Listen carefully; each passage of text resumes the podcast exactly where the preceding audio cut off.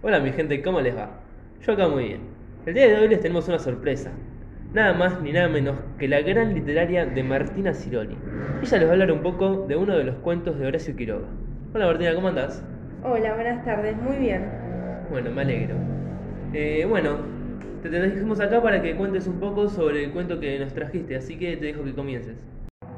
El relato que les traje hoy es un poco confuso, ya que comienza con hechos habituales, lo que nos puede hacer creer que es un relato realista, pero a medida que el tiempo transcurre en la historia, presenta situaciones un tanto extrañas, eh, lo que da un giro rotundo en la historia. Es un relato muy conocido llamado El almohadón de plumas, seguramente muchos lo conocen. Lo podemos clasificar como un cuento fantástico y teniendo en cuenta la, la teoría de Teodorov, se puede clasificar como un cuento fantástico extraño.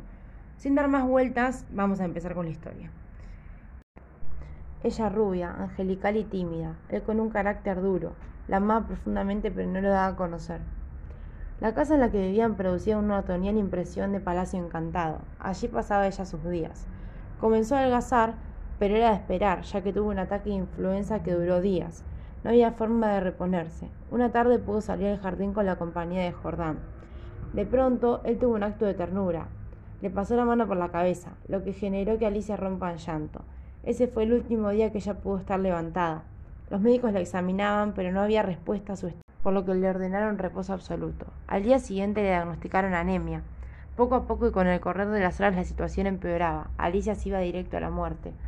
Pronto comenzó a tener alucinaciones, confusas y flotantes primero, las cuales descendieron al ras del suelo. Los médicos se volvieron totalmente inútiles. Alicia fue extinguiéndose en su delirio. Algo muy raro ocurría. Durante el día la enfermedad no avanzaba, pero cada mañana amanecía peor. Los dos últimos días fueron de delirio sin cesar, hasta que por fin murió. Horas después, la sirvienta entró a deshacer la cama, cuando vio algo muy extraño, manchas de sangre en la almohada. Rápidamente llamó a Jordán, quien observó lo mismo que ella, y le ordenó que agarrara la almohada. Ella la levantó, pero al instante la dejó caer.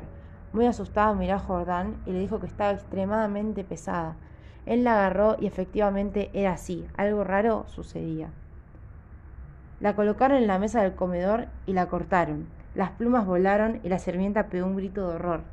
Un animal monstruoso habitaba allí. En ese momento entendieron absolutamente todo. Noche a noche este bicho le había succionado la sangre a Alicia, la había vaciado y la había dejado sin vida. La verdad que este cuento tiene un final muy extraño. Totalmente. Con ese giro rotundo deja con la boca abierta a todos. Bueno, te agradecemos por haber venido. Muchas gracias por invitarme. Eh, fue un placer. Y para los oyentes, los que nos están escuchando, ya saben que nos gusta su opinión. Así que con el hashtag miércoles literario nos pueden dejar su opinión. Muchas gracias y nos vemos la próxima.